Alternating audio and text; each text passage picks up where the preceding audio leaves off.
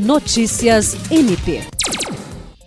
O Ministério Público do Estado do Acre, por meio da Diretoria de Administração e do Departamento de Arquivo, Material e Patrimônio e sua equipe de inventário, desempenha atividades contínuas para o controle da movimentação de bens móveis no âmbito da instituição em todo o Estado. Além do inventário anual, apresentado para prestação de contas enviada ao TCE, Tribunal de Contas do Estado do Acre, atende a solicitações diversas de inventários setoriais, recolhe bens devolvidos e os analisa, verificando se os mesmos servem para redistribuição ou não.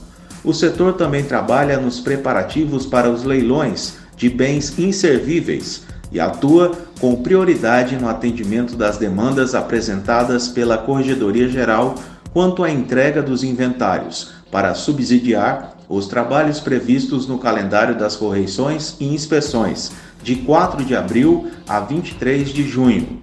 Os trabalhos visam garantir o controle patrimonial das movimentações dos bens do MPAC, tanto na forma física quanto por meio de sistemas informatizados de controles de patrimônio, para fins gerenciais e atendimentos aos órgãos de controles internos e externos. William Crespo, para a Agência de Notícias do Ministério Público do Estado do Acre.